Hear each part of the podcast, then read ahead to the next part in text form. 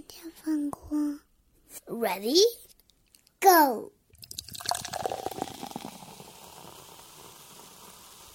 One, two, one, two.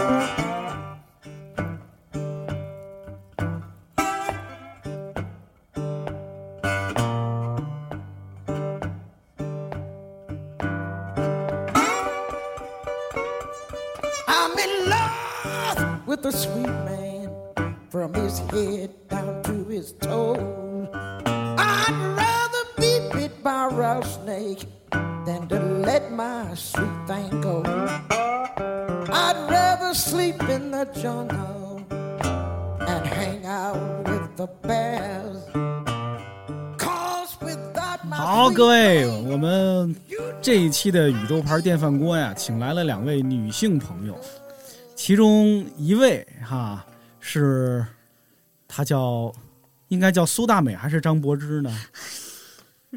都行，都行，都行。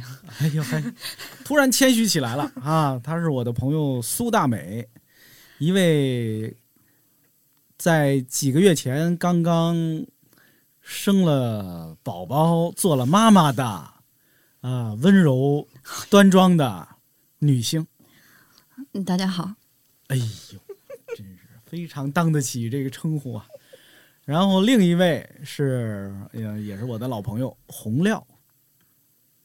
大家好，哎，然后呢，为什么请他俩来呢？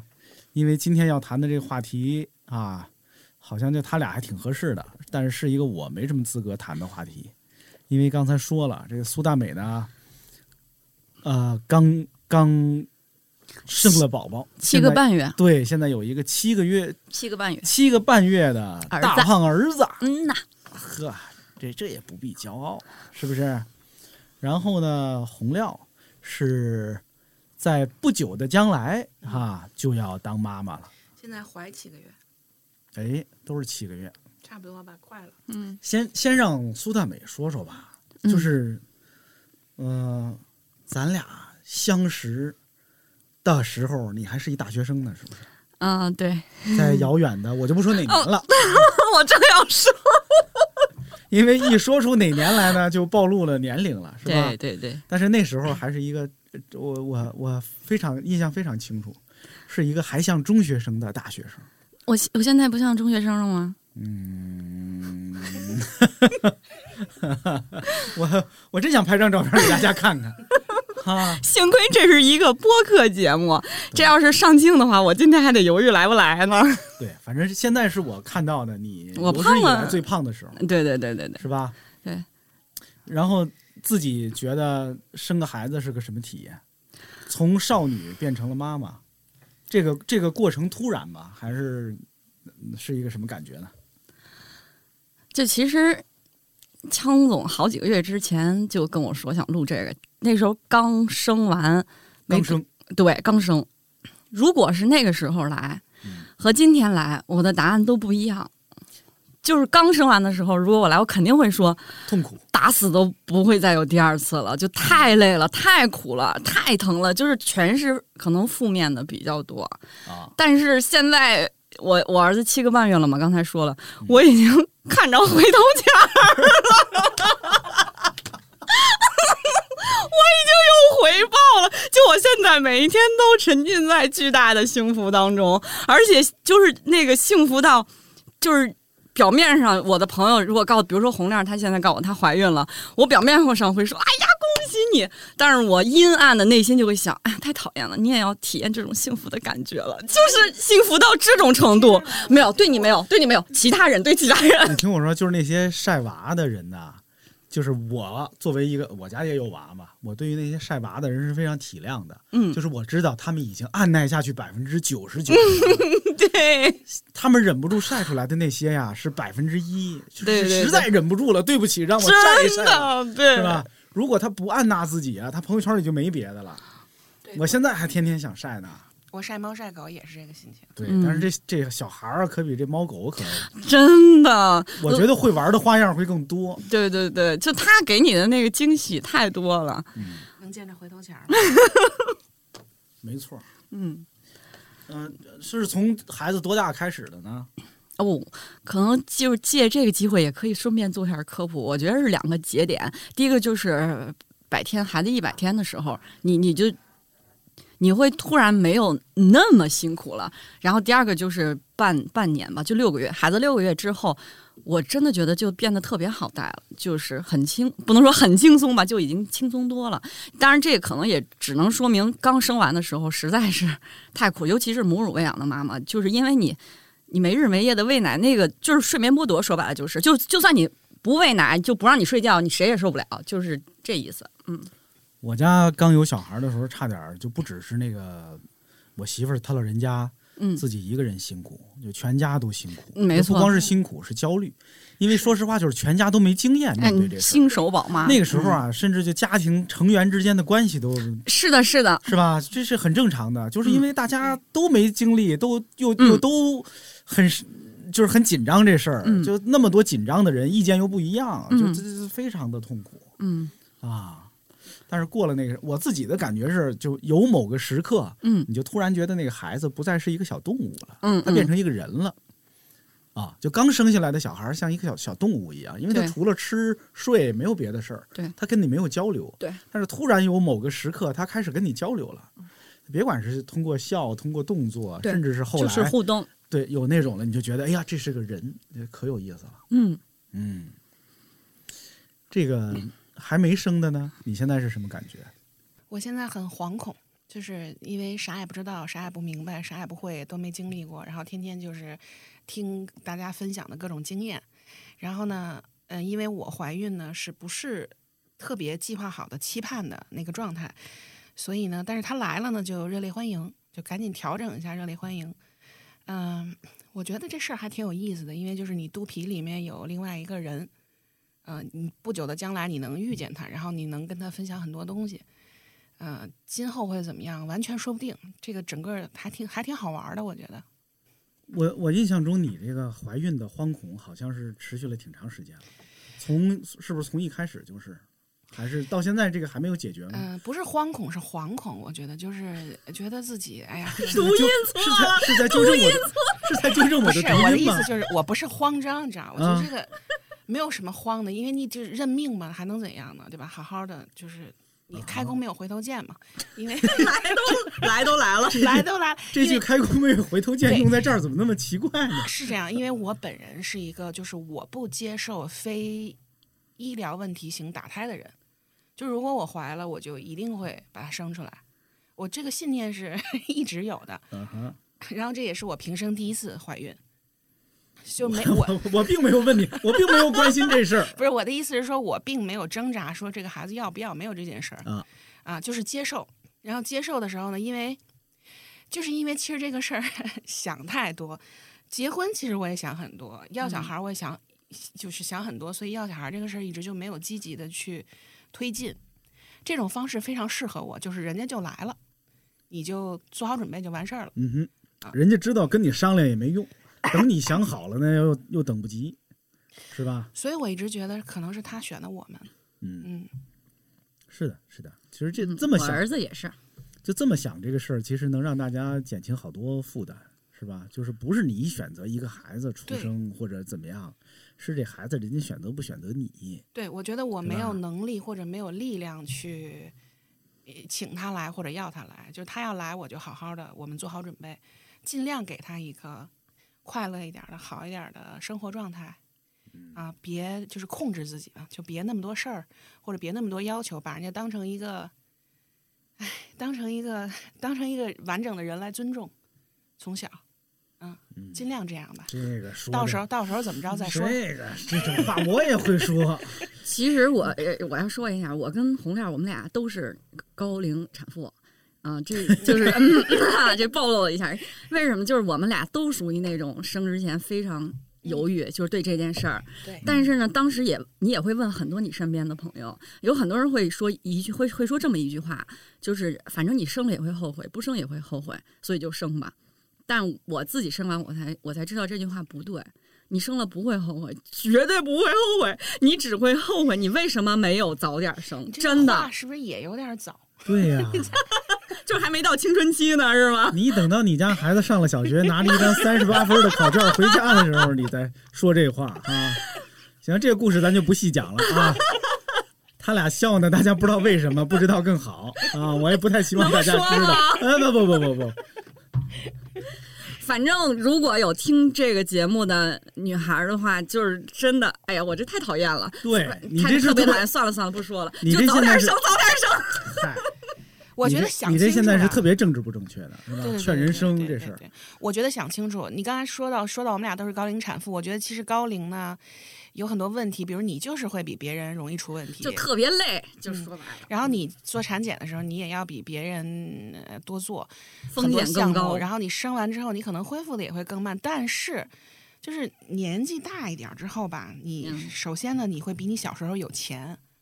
啊、这是哎很重要的一点，就是你比你二倒退十年嘛，对吧？那你可能养自等等己都这怀孕生孩子这事儿不花什么钱吧？我听过一个原来，我听过一原来我真是就是北京的朋友，他说他生孩子呀，到最后一算账，好像总共花了三十块钱还是五十块钱来着，就是什么年代？因为他他孩子现在也就上小学不吧，还有就是因为是医保给他都大部分都对，承担了还有人，还有人加上各种保险退完了是赚的，就算一算可能挣了几百块钱。嗯是啊但是这就看个人嘛，看每个人嘛，就是嗯大家需求不一样。然后是呃，比如说你要做做不做好一点的检查，或者你去不去舒服一点的地方生，还有比如说你的孩子今后你是凑凑合合把他养大，还是你一切都要求最好的，这个差距其实非常大。养孩子这个跟养猫养狗一样嘛，有的人养就是随手养，有的人就能花好多钱，这都不一样。对吧？嗯好，接着说啊，第一，你会你会比原来有钱一点，按照大概率说，一般情况下会。再有，你的心智上会更成熟一些。嗯，嗯，就是你处理也不一定，呃，我我的情况是苏大美，我也是，就包括你处理各种问题呀、就是你和你老公的这个心智上，我觉得就是更成年人一点儿，就相对于二十岁刚出头的时候，嗯，就是不会有那么多嗯慌乱的东西吧，我觉得会好一些，挺好的。所以晚要孩子，我觉得有晚要孩子的好处，呃，晚要的孩子情绪可能会稍微稳定一点儿。呃，是孩子会情绪，哎，对，就是我的朋友里边，父母年龄偏大的，是这个孩子本人情绪稳定，而且他，呃，更小大人儿一点儿，从小。你这都是歪理，我觉得这不科学啊！听众朋友们，听众如果真有人听这玩意儿的话，听众朋友们，他说的不科学，别信他的啊！其实晚生最大的好处就是，就我我我我们家孩子什么东西没用的我都给你，这这 晚生就是比别人多玩十年嘛。我前些天啊，就是我在微博上转了一个，就有人统计的是历代皇帝的寿命，嗯，一张大表，嗯，就从古到今这些皇帝的寿命，我就突然意识到古代人为什么那么着急催自己的孩子结婚了。嗯，就是真是，你要是像现在这样，你的你的孩子三十岁才结婚，你都未必活得到他你他三十岁。嗯嗯，就是因为那时候那些皇帝的平均寿命啊，我看也就四十岁左右，就是往多了说了。那普通人呢，我觉得大多数人可能就活到五十就知足，活到嗯三四十岁死也很正常。嗯那那个时候你当然得催你的孩子快点生孩子呀，对吧？对因为你但凡晚了，你瞧不见了。对，是，就是，可是现在这我们呢，人均寿命长了，但是这个老习惯没有那么容易改的，因为这个寿命变长，估计也就是最近一两代人的事儿，对嗯是吧？就比如说，就是我们的那个老人，在他们小的时候，可能还，呃，没有改变过来这样的生活习惯，就是都会催大家早结婚、早生孩子，嗯这是非常可以理解的。嗯嗯、我其实你被催了是吗？没有，我不是被催，就是比如说我，但是我是反倒觉得，如果要生孩子，还是应该早生。我也觉得是早生有早生的好处，但是我嗯们不是已经享受不到这个好处了吗？我觉得应该上大学。重点重点说一说晚生的好处。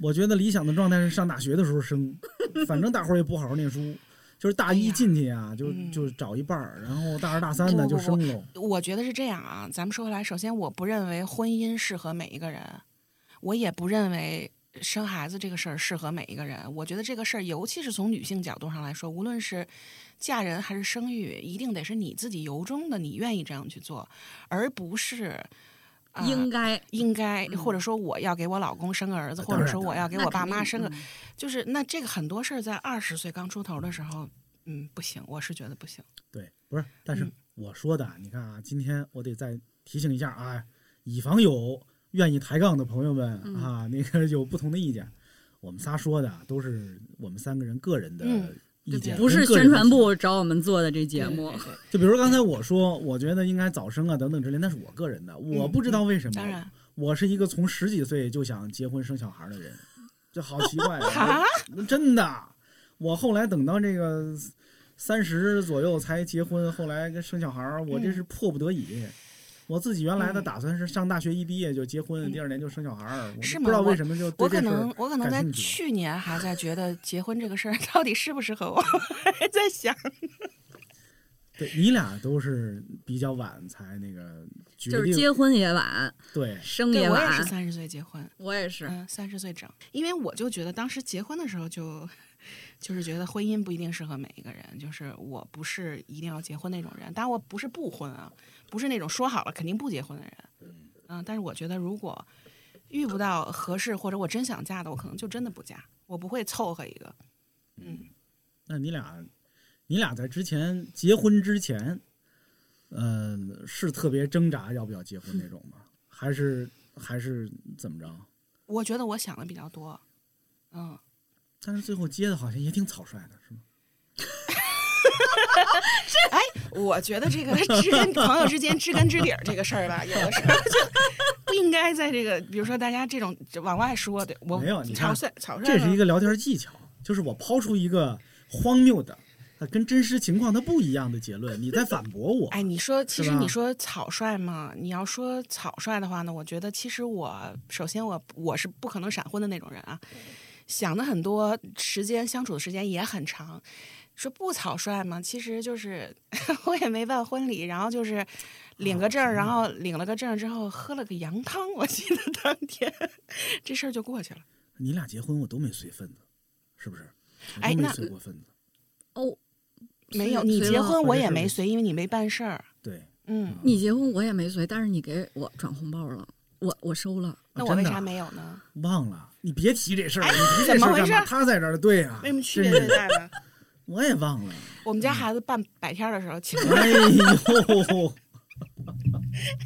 天哪，这没生呢，惦记百天儿。哎，我问个问题啊，都嗯说民间都说满月酒，是满月酒实际上是要在满月的时候办吗？还是百天的时候办？因为满月的时候好像孩子大人都不太对对，行。其实是这样就不出席，满月酒孩子跟大人都不需要出席，只要啊，谁说的？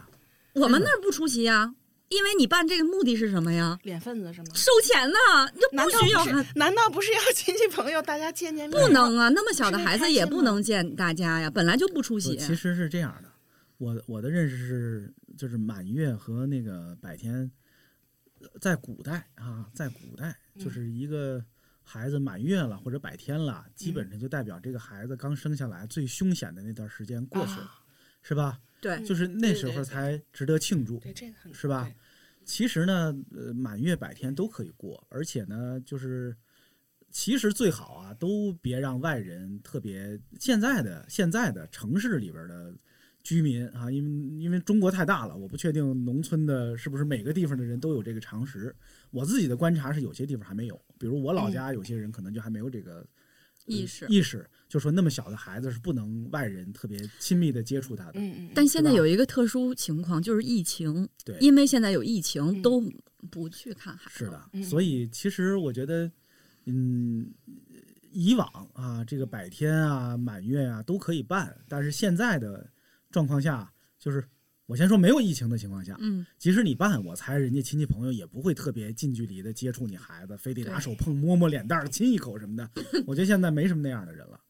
尤其这疫情当前，我觉得可能对如果允许的话，可能就亲戚朋友吃顿饭，就是那个孩子是不是出席，就是要不要真让大家近距离摸摸孩子，我觉得真那个不重要。嗯实际上是，其实满月的时候也未必是在满月当天办，是吧？嗯有的时候是吗？是我的问题。四五十天什么之类的嗯，大家也没有人计较，说你这日子不准呐、嗯什么让来喝这酒，谁谁谁算那干嘛呀？怎么非你家亲戚里有数学家吗？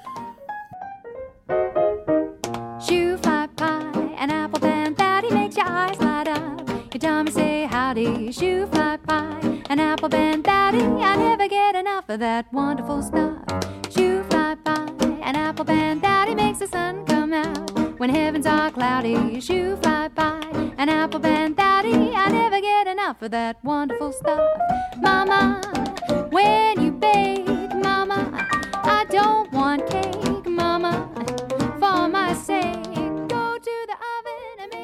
你家有没有办这个满月啊、百天啊，分享这满月都个幸福七个月了，他儿子。我妈都急死了，我妈说都出了多少钱了，就等着这一天往回收呢。这不，我们就 一直没回，一直没办成。对，一直在北京嘛。这疫情此起彼伏的，哪敢动啊？就一直在家。我妈都急得不得了了。我妈说我至少得得生仨，才能把当初就是给出去的钱收回来，到时候孩子办满月呀，孩子自己蹦着出来了，差不多了，就周岁呗。我们可以办周岁呀、是可以的。嗯，对，就是，嗯，挺好的。你看生一孩子有好处啊，他能往回收钱呐，是吧？对，我倒是前些天听说呀，有一个，我觉得这可能也是一个行业的那个惯例，就是有一个，呃，我就甭提人具体名字了，说实话我没我也没记住，是南方某地一人家一位一对年轻夫妇，就是从老婆怀孕到生孩子养孩子，全程在网上跟大家分享自己的心得体会，然后就变成了一个育儿网红。啊，然后呢，现在就开启了一个几百人的公司，嗯每年呢这个业绩哈、上亿。嗯然后呢，你知道这个随着这个公司发展几年，这孩子大了呀，嗯，孩子大了呀，一举就就又生了一个，就又生了一个二胎呢，就又能从那个怀孕讲起，嗯嗯，是吧？嗯又能从头分享，是吧？嗯嗯咱也不能说人家是为了做生意而生孩子，那么说太恶毒了。嗯嗯嗯人家就是就是既享受了为人父母的愉快，嗯又跟大家分享了育儿的心得，嗯还收回了大家的支持，是吧？跟这个商业上的回报，嗯这不挺好吗？对，苏大美就应该做这样的工作，你觉非常适得合她。你觉得你现在，如果以你现在带孩子的这个经历跟嗯这个状态，嗯，你觉得你可以跟别人分享一些东西吗？就是你现在是一个有信心的妈妈，还是一个没有信心的妈妈？我太可以了，我是一个非常有信心的妈妈。为什么呢？因为首先我是一个 是一个有信心的人，甭管干嘛。不不不，我向大家介绍一下我自己。不是的，因为首先我想说，我是一个全职妈妈，我完全在家里带孩子，因为这样呢，我时间就稍微多一点儿。然后我又是一个学习型的妈妈，我我我看特别多的书，然后就是就是学了特别多的知识，然后我还是一个。没有考上的心理学研究生，就是心理学的书我也看了特别多。哎呀，反正我就是我，我特别，然后我有实实实操实践，我有我孩子特别好，我我我把孩子带的也特别好，所以我觉得我特不行。但是你看，我就一直我就一直有这么一个观点，啊就一个人只是把自己的孩子带的好，哦，对，那我也同意，真我也同意。真不代表你能教会别人不怎么带。，他是这，样，你你做母婴博主的话，你分享，你可以以你可以以一个就是我都会，我教你，或者是咱们一起共同学习，或者是我就是一个新手妈妈，咱们来就是有各种状态。我跟跟他建议就是你用课代表的方式嘛，对吧我？我其实特别盼着呀，嗯我特别盼着看到的那种育儿或者说教孩子的那种嗯亲子类的那种达人，嗯是给我分享他的失败经验的。就是我我每回对我来说最治愈的是看到别人也跟我一样慌乱无能，就那种情况对我来说是最最有帮助的。嗯，我经常给我媳妇儿分享这样的文章啊、视频，说你看，就家家都这样，不光咱家这样，家家都手忙脚乱，家家都鸡犬不宁。嗯这种东西对我来说是最有帮助的。我不愿意看到那么多人啊说啊这个事儿其实很很简单，说你这样一下他就解决了，那么一弄就好了，嗯别别来这套。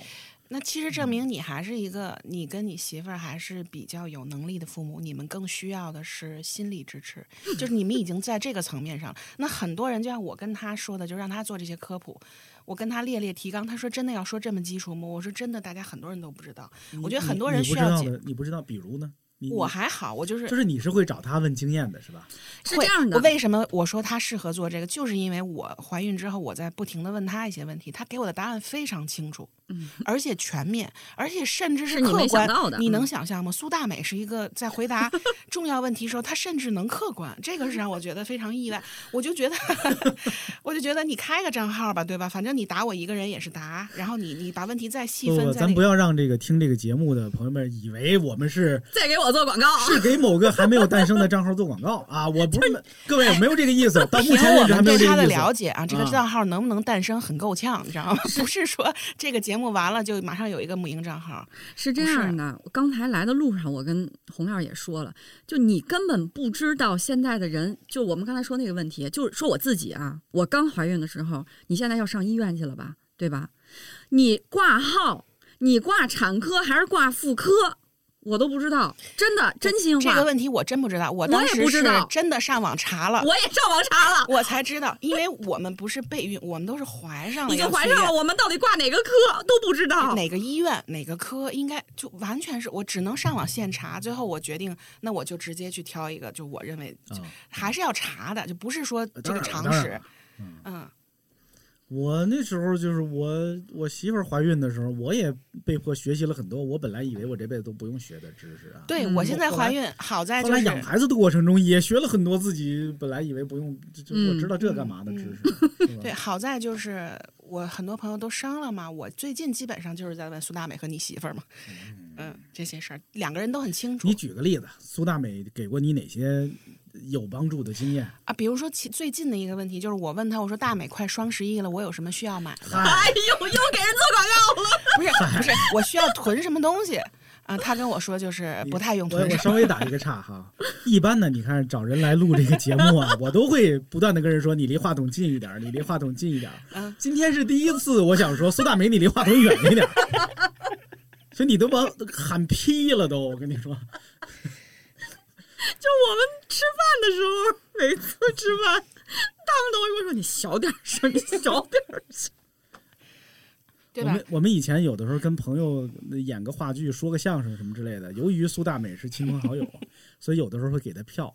然后呢，就是演出后来听那个录音的，你就能明显的知道，就台下有一托儿，就 就在那些每一个不响的包袱，都至少有一个观众在发出这样的笑声。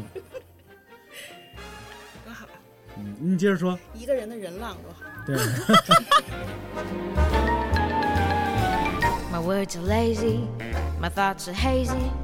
But this is one thing I'm sure of everybody needs a best friend. I'm happy I'm yours. You got a double who brings you trouble. And though you're better without me, everybody needs a best friend. 哎， 我说实话，我之前也没想到你会是一个这样的妈妈，”嗯，你知道吗？事无巨细。对，因为你看，就咱就刚说他这个老哈哈大笑这事儿，在平时啊，也也不像一个那么，我的灵魂深处是极其严肃的一个人。哎呀，哎呀，都不知道怎么接，就这路包袱，我都不知道他是个包袱，还不是个。当然不，他他是认真的，他是认真的，但是对我冲击很大。我 就是我觉得这个是另一方面说不好的，就是因为我不不能信任别人。就说真心话，就是我我只能信任我自己，我不能把这孩子交给我妈也好，我老公谁都不行，就是只能我我信我自己。就是其实原因是这个。那你这种做法会让，就是你孩子出生之后，你家庭成员的关系变得有问题吗？会有问题吗？怎么说呢？就是说，因为一开始就说好了，都听我的啊，就是孩子这事儿都得听我的，就一开始说好了吧，嗯大概是这样。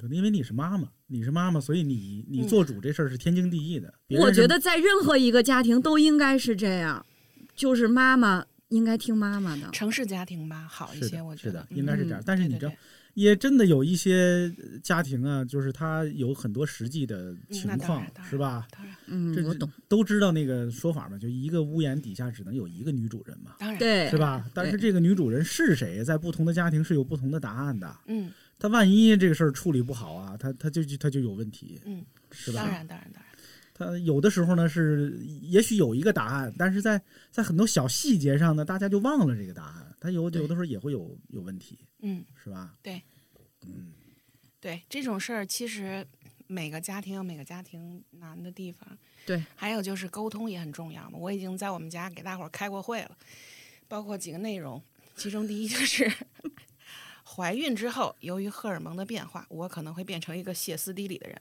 你们要对我好一点儿，要忍耐，要逆来顺受。我以后再报答你们。我以后等孩子三岁以后，我再做牛做马报答你。就是好像说生出来过了过了多少个月吧，就能好一些。这这个情况，但是还好我并没太怎么着。那不行，我告诉你，生完以后就是这奶，就心情一不好，这奶量就骤然下降，必须让全家人所有人都对你特好，这样的话你这奶才特好。对，这是一个就是说关于我可能会出现的问题嘛，大家多担待，对吧？先托付。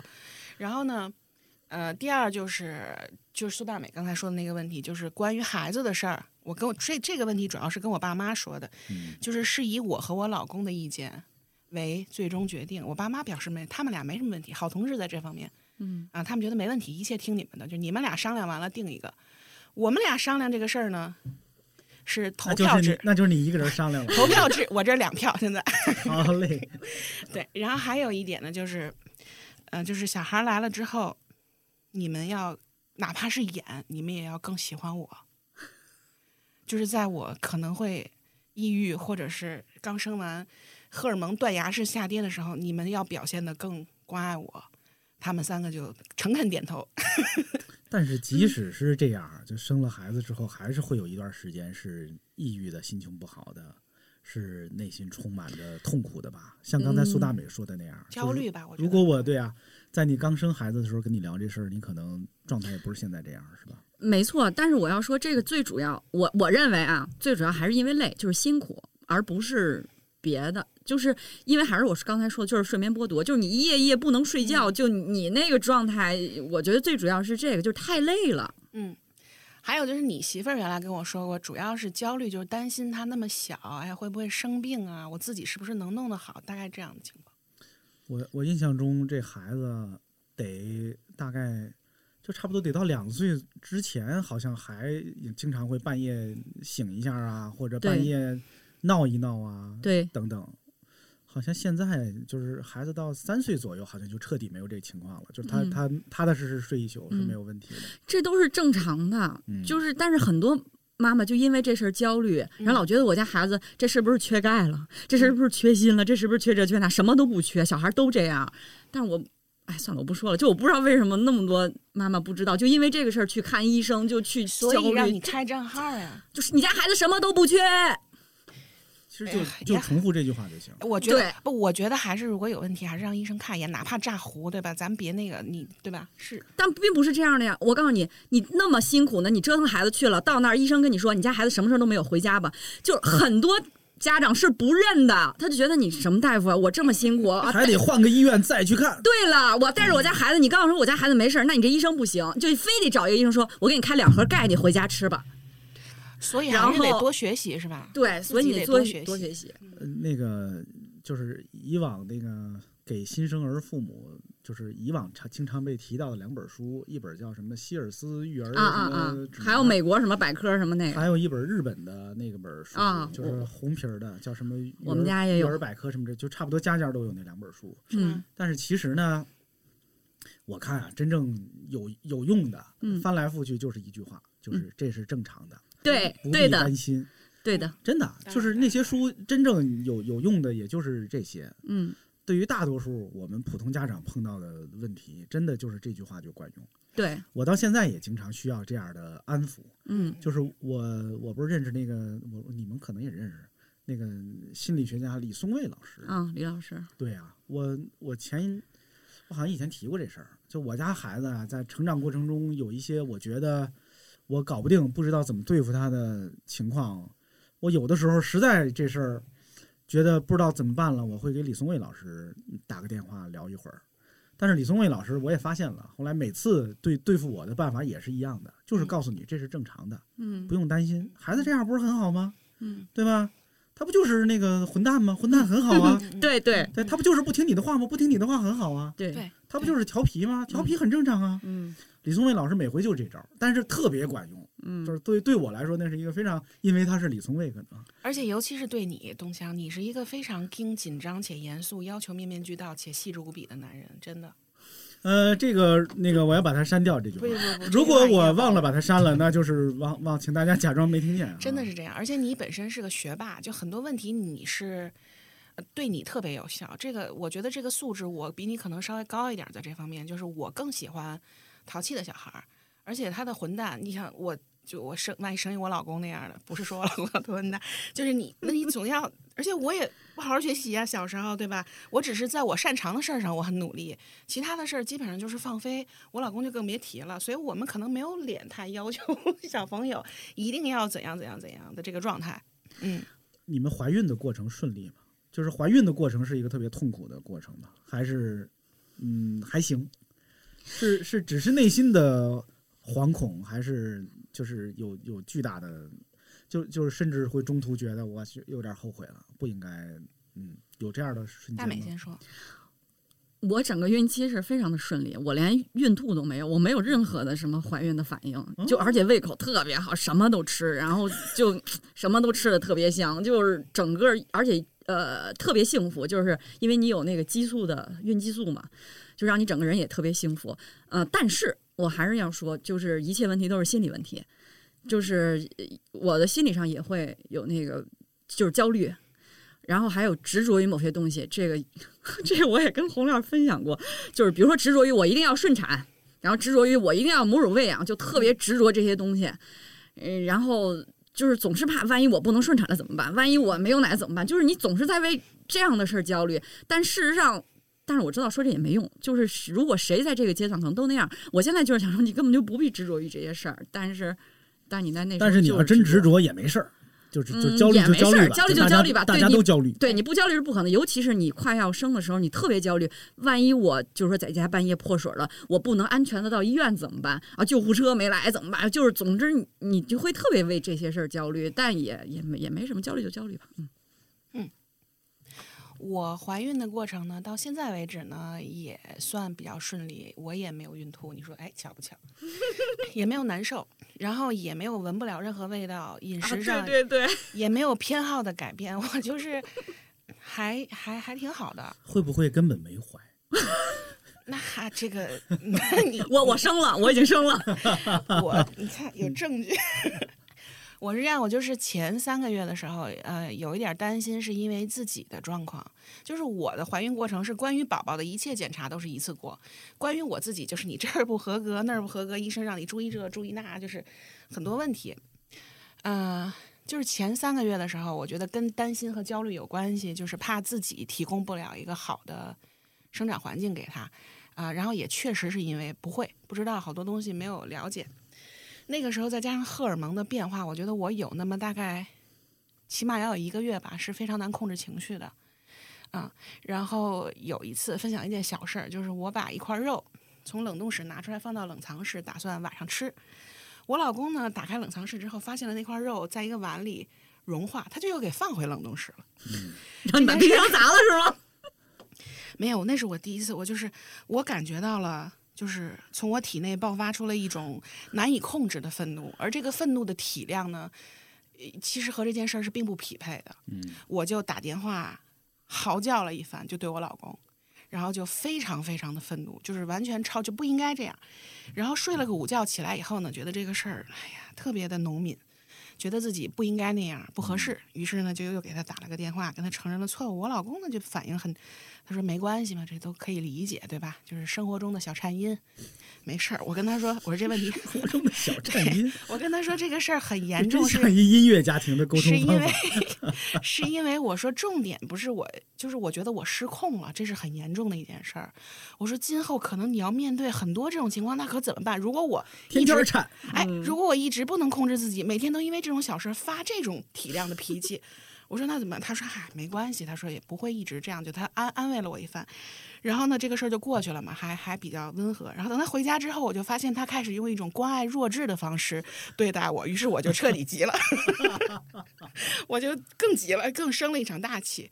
啊、就这个事儿，我跟你正相反，就是我怀孕的时候，假如说，或者我刚生的时候，假如说因为什么事儿跟我老公说你什么什么什么什么什么，然后他就会说，哎，你是不是激素反应啊？你是不是不正常啊？是不是？然后我就会非常生气。对呀、这是特别让人恼火。对呀、我说不是，完全不是，就是什么什么什么什么什么。虽然有可能真是，但是后来就好了。后来就是我觉得是因为可能也是跟内分泌啊，或者是我觉得我最近在逐渐变得更柔和，这个让我觉得非常好。嗯，就是逐渐的，虽然还没有生啊，没有当妈，但是感觉有一种，就有一种当妈的那种气场，就我不跟你一般见识，就就特别好，嗯，就母性已经被唤起了。哎，就是母性的包容稍微有点那个意思了，我还觉得这个苗头很好，嗯。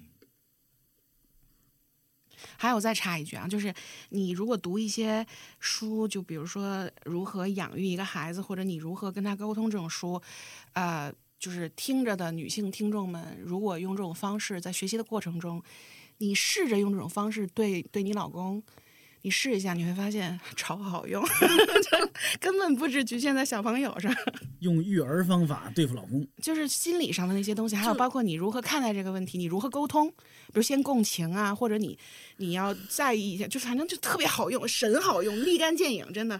你对谁都行，你想想，你你把别人都当成你儿子，你你就是什么什么关系都和谐了。不是不是，我因为我觉得女性朋友，我的女性朋友，我觉得大家都很成熟，很容易沟，不需要用这些。但是男性可能就是，嗯，对吧？男性这节目 就女生，我觉得都很就，女生在这方面真的天生要高级一些，我觉得。所以就是谁更高级一点，谁承担的更多嘛，对吧？这也很公平。Music, don't you know? Not just what is on your radio. So every gal and gay, come on, let's celebrate and swing what you got to save your soul.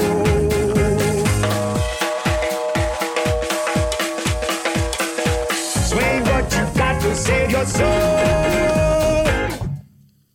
你们俩觉得在这个怀孕或者说在养小孩儿的过程中，老公的作用大吗？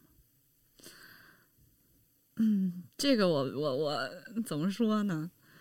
就人们都说什么丧偶式什么这那的，这事儿我必须得发表一下获奖感言。就我真是中奖了，就我怀孕的时候，我老公对我那真是就是无微不至的关心，没法说，就是哎呦，真是没法说。然后我生完孩子之后，我老公对孩子也是特别特别的好，就是他分担了我很多，就是他，我我我都不知道该怎么说了，我这就是真的，就是我们家绝就没有不存在这个什么丧偶式育儿，根本没有这回事儿。就是我老公一回家就跟孩子在一起，然后反正就我儿子，嗯，算了，不不说了。戛然而止呢？怎么这真是的？这这想让你接就特好呗。就就真的特就是让我就让我重新认识了我老公，就是我也没想到他会是这样一个人，因为呢，这有一个前情提要，就是我们俩曾经都是坚决不要孩子的那种，就是甚至在我们俩结婚之前就商量好了，咱们婚后是不要孩子的这样的情况下，我们俩结婚的，然后。嗯，所以我完全没想到，就是有了孩子之后，他能这么疼孩子，就是真是没想到。那是因为当时说的是假话吗？就是当时他是言不由衷的，是为了附和你，还是怎么着？也不是，就你俩然后你俩聊过这事儿吗？为什么当时俩人坚决的？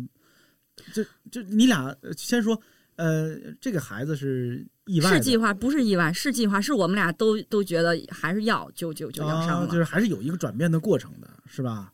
对，就我们俩刚结婚的时候，一开始是我先心思先活络了，我跟他说，要不咱们要一个？我老公是这么回答我的，他说：“你是不是因为走得太远，当忘记了当初为什么出发？” 就这这句话，可能这句话没有被用到过这样的场合吧？我的，嘿，好嘞，棒，真是的。那那后来呢？就是后来为什么又要了？啊，发生了什么呢？发主要想起是想起为什么出发来了？为了大地的丰收，为了母亲的欢笑。呃，其实是肯定是还是我先想要了吧，就是 你先得，有这么夸张吗？小红现在已经不行了。对，这怎么笑成这样了？就有个歌词儿，就刚想起是歌词儿来是吗？是就是，那你接着说，接着说。就是我先，哎，就就是哎，等你那你那歌词儿也特暴露年龄，你知道吗？哎，接着说吧。然后我就跟他商量嘛，因为我们俩这没法说了，因为我们俩岁数都大了。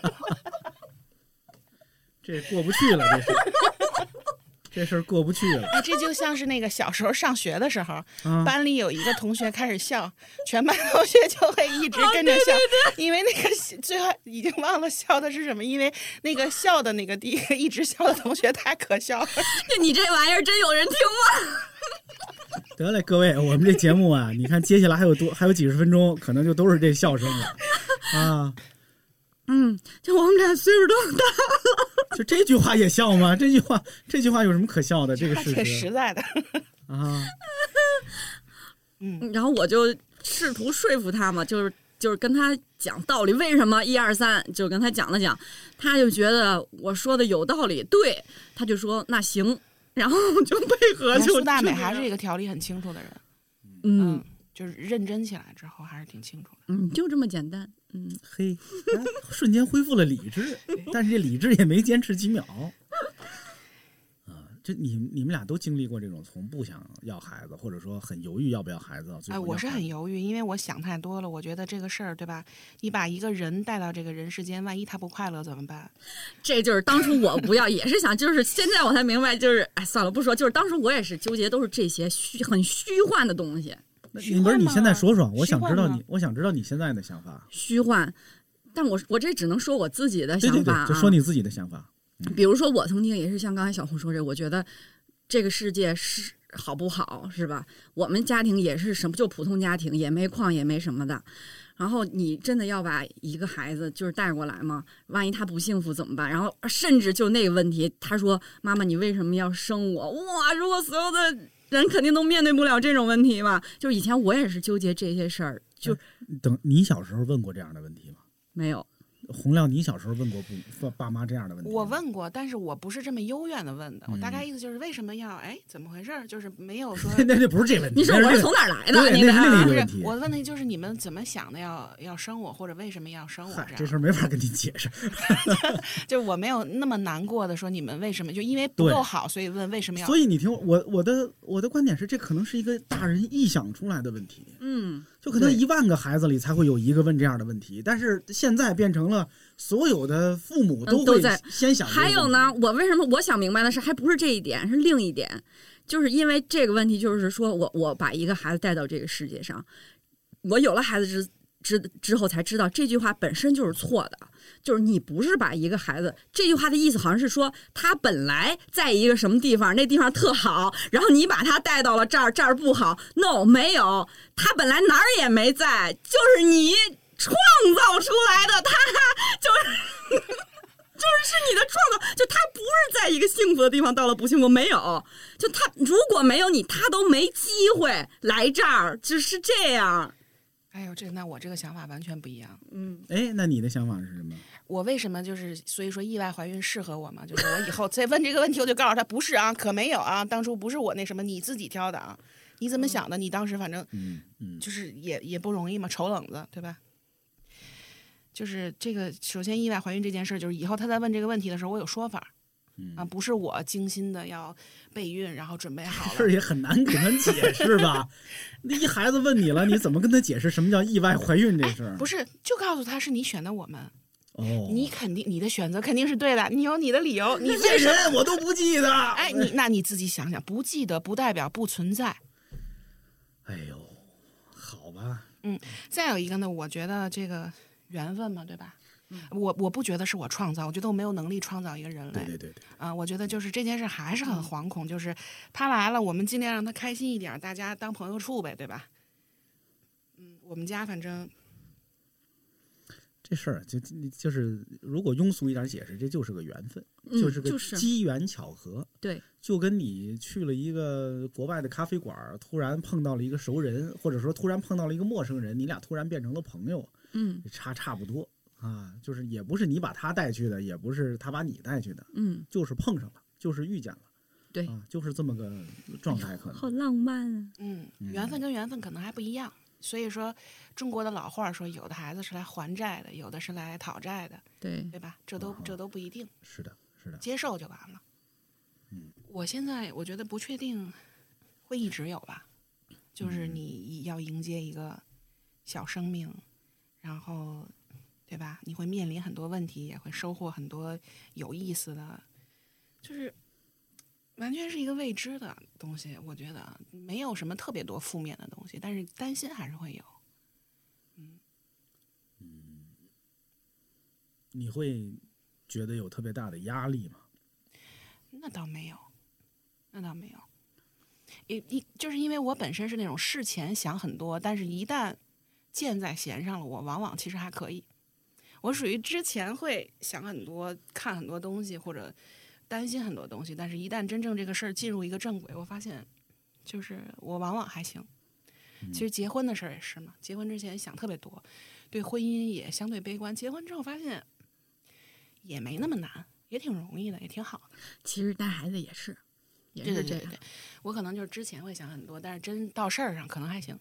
哎，我以前一直有一个观点，是只有生了孩子才算真正进入了婚姻。就实际实际上啊，比如在你生孩子之前，嗯你跟你老公过的还是两人世界，跟谈恋爱一样。那跟谈恋爱没区别我觉得区别挺大的。啊，是吗？我自己觉得那个跟恋爱状态区别不大，但是生了孩子呀，可是真是进入婚姻状态了进入一种家庭状态吧，我觉得啊。家庭或者今后可能还会是个家族。对吧，就是我不知道嗯苏大美你是什么感觉？你你会觉得生完孩子之后就是有变化吗？就你跟老公之间的关系跟肯定有啊，你那种天然的连接，你觉得无论如何都，我就这么说吧。现在我儿子每天早上，因为他已经可以跟你互动了，他现在每天早上醒过来，我不知道为什么，他醒过来之后做的第一件事就是，因为他大部分时间他醒来是在我和我老公中间的，他醒过来之后之后，他会他会这样。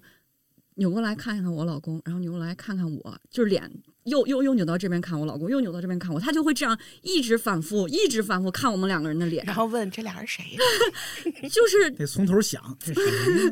就是他这样的时候，就是我我内心哇，我的情绪就特别饱满，我就觉得我其实内心在想，他他好幸福呀，我是这么想的，就是就是就是你就觉得他就是一个孩子，就这下面又要说政治不正确的话了，对不起啊，但是就是觉得这个孩一个孩子真是不能没有爸，也不能没有妈，就是就是这怎么想的。对不起，不应该这么说，是吗？真的，他就是。真你就觉得你这个家庭，所以还有一个感触，有了孩子还有一个感触就是，哎呀，这个话也就是说，就你怎么都出了嘎掉了都？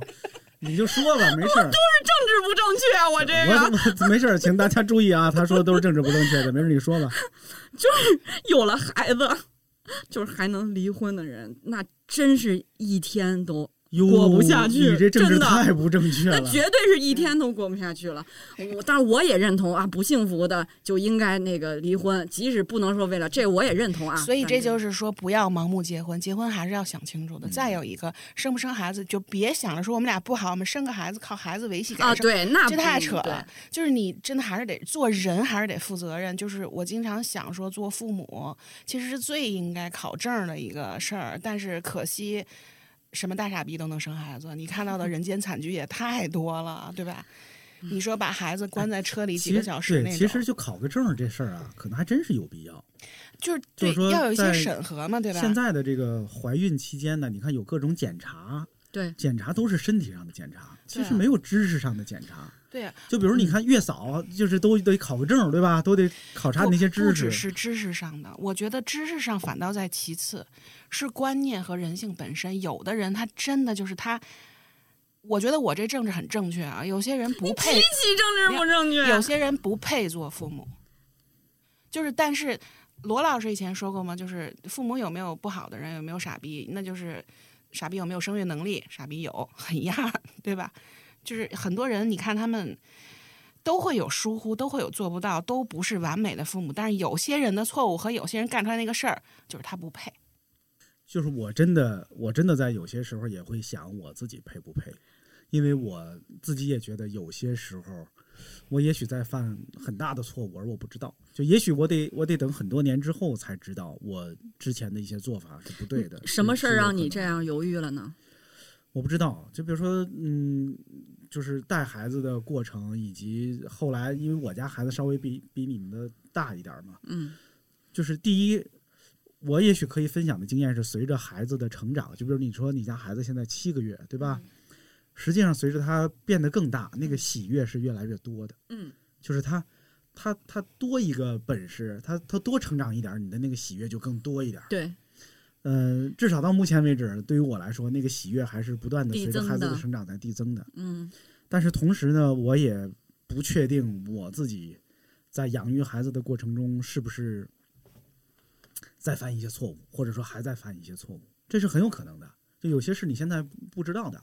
你指的是什么样的错误？就是会导致他性格出现问题，还是什么这样的错误？我不管是性格还是身体，就比如我瞎说，你你我举个例子，比如嗯你让你家孩子那个多吃肉少吃蔬菜，或者说多吃蔬菜少吃肉，或者说多吃鸡蛋还是少吃鸡蛋，多喝牛奶还是少喝牛奶，这都是选择。但是这些选择呢，都有可能，就是你也许哪天你觉得哎呀不行，当时应该多吃鸡蛋。哎，这些问题都不涉及，都不是我刚才是的，但是我只是举例子嘛，嗯是吧？嗯嗯我就是说有很多是这样的，就是你事实上还是在对一个孩子的成长，你是能影响到他的成长的，对吧？有一些是身体方面的，有一些是是甚至你帮孩子选哪个小学吧，就类似这样的问题，也有可能你在很多年之后是会幡然悔悟的啊，是会悔不当初的，这种可能是存在的啊。但是呢，说实话，我自己一直在跟自己，我我在我这播客里其实提到过，就是人不要苛求自己做完美的父母，对我也是是吧？嗯就是你而且往往也没有孩子会要求你对说爸，你为什么不完美？爸，我小时候你为什么给没有给我一个完美的家庭？对对，没有这样的孩子。而且我特别喜欢的心理学家说过，真正完美意义上完美的父母，就是他足够爱你，但是他马马虎虎的，就他没有那么细致的盯着你每一个问题都去苛求对或错，对自己和对孩子都是，反而更好。是的，但是也有可能这心理学家是错的呢，对吧？也说不准，就是咱嗯嗯我没有办法判断哪哪种学说是对的，嗯因为事实上也是在养育孩子的过程中，你的任何做法都能找到一些微信公众号文章是站在你这一边的，对对吧？你让孩子多吃鸡蛋，少吃鸡蛋，多喝牛奶，少喝牛奶，都能找到证据。我觉得我们就是尽量。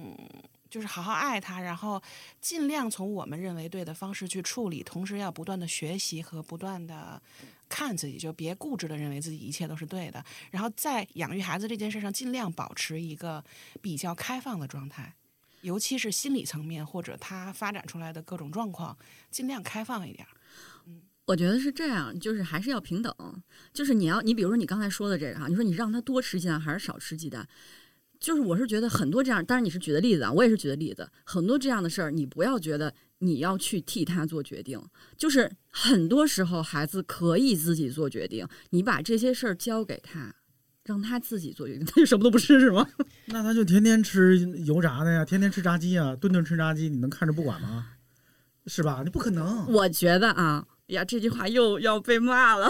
来，你说，就你你好好用点心给孩子做，孩子能爱吃，不会只那个吃炸鸡的。嗯，但是我知道有很多职场父母没有时间，哎，我理解，我理解。还有人在这方面技能可能确实有点匮乏，对很难。对对对但这个就是说，所以就得看你。其实是这样的，我猜每一位为人父母的人，可能心中都有一个完美父母的样子，嗯就是他是知道的那个，知他是知道那个完美父母应该是怎样的，嗯但是真的未必能做到嗯啊。就比如我，我就拿嗯我举例子，我其实你让我幻想一个完美的爸爸应该是怎样的，我可能能想出一个很完美的姿态来，嗯是吧？嗯、但是实际上我没有做到，我我一定做不到。我嗯猜可能大多数人都做不到，当然也有人可能他脑子里就他就不知道好父母应该是怎样的。嗯，我觉得很多人是不知道，或者他那个认知吧有点问题。我我在大概上中学的时候，我爸跟我聊过一次天儿，他是说主题就是说，呃，我只有你一个孩子，很多事儿我不知道该怎么处理。然后我如我我如果用爷爷奶奶当时对待我的方式呢，因为那时候孩子也多，年代也久，不一定全对。然后呢，你看，既然是这种情况，咱们有什么事儿能不能商量着来？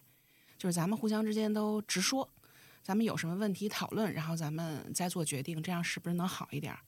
啊，还有就是他说，呃，就是关于父母身上的，就是你不一定所有的做法都要遵循父母，因为父母有父母的局限性，你可以有你自己的发展和进步。大概是这样一个主题的谈话，我觉得还挺好的。呃，这个对话大概发生在你多大年纪的时候？十三四、十四左右吧。我也盼着我的孩子赶快长到我能跟他做这样的对话的时候、嗯啊，我一定会跟他做这样对的对对对对话的。是的只是他是的现在没到那时候，好像。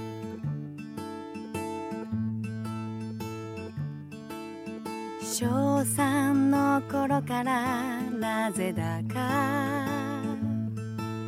おばあちゃんと暮らしてた。実家の隣だったけど。おばあちゃんと暮らしてた。お手伝いをして。五目並べもした。でもトイレ掃除だけ苦手な私に。おばあちゃんがこう言ったトイレにはそれは。但是现在挺好的，我我我曾经看过一本书，是一个日本的作家，他叫佐野洋子。哎，我特别讨厌人们就是说我曾经看过一本书什么什么，就特别讨厌这种人，你知你道吗？这 你这自个儿说着话还老串台，串完台还再回来是吗？但是我也不得不，他写过一本书，叫因为他有一个儿子，他写过一本书叫。我的儿子是个猴子。当时我看这本书的时候，我还没有一个儿子，所以这本书也没什么引起我共鸣的，因为当时我没孩子。但是现在我有了孩子之后呢，现在你有了猴子了，对我现在有了猴子了。但是回想起年，回想起来那本书已经是几年前看的了，其中只有一件事儿，我到现在还能想起来，印象非常深。他说他忘了从什么时候开始，他儿子不再在他面前哭泣了。啊！我现在一想到这个，我我就受不了，我就想，如果我的儿子就是有一天他不再在我面前哭泣了，啊，我我我心都要碎了，就是你知道，所以我很怕他长大。现在就是这样，所以现在每次他就嗷嗷哭的在我怀里哭的时候，我都特开心，就对，因为因为孩子成长的过程实际上是不断抛弃父母的过程。你看你能不能接受这件事儿？就是人家人家是越来越不需要你，越来越有自己的朋友，以后有自己的恋人，有自己的工作事业，重心是慢慢的离你远去。那就是你如果适应不了这件事儿呢，就变成青春期的时候，你的孩子会非常叛逆。实际上因为你拧巴了。，嗯我我有一个，嗯咱俩说这话，我觉得吧，没生孩子的人谈起怎么养孩子来，都是一套一套，没错，哎，真的，我跟你们说，就是他就是说你呢，你还没我知道，我知道你什么意思。就是就是没养过孩子的人，嗯说起来都。我我那时候也觉得啊，我就是我以后我以后当父母的，哎我不一定表现多好。我还可以，我还可以再这么说俩月，对吧？嗯，就实际上还是有很多你之前设想不到的，或嗯者你你没有在那个情况下，你就是不知道，你没想到还会遇到这种情况。对对，而且就是啊关于放手或者让孩子成长这个事儿，我为什么这么说呢？呃，就是因为我的爸妈就是这样的父母，就是他们没有让我感觉到他们就是阻碍我成长和离开，然后就是我是非常呃，自我我没太青春期没太叛逆，是因为我的父母不太有那种让我不要离开或者不要成长的要求，心理层面或者是现实层面，他们是非常放手且且非常民主，对我有非常多信任的人。我经常觉得，如果我有一个孩子，我可能做不成他们那样，我可能做不到，因为有的时候还是挺血乎的。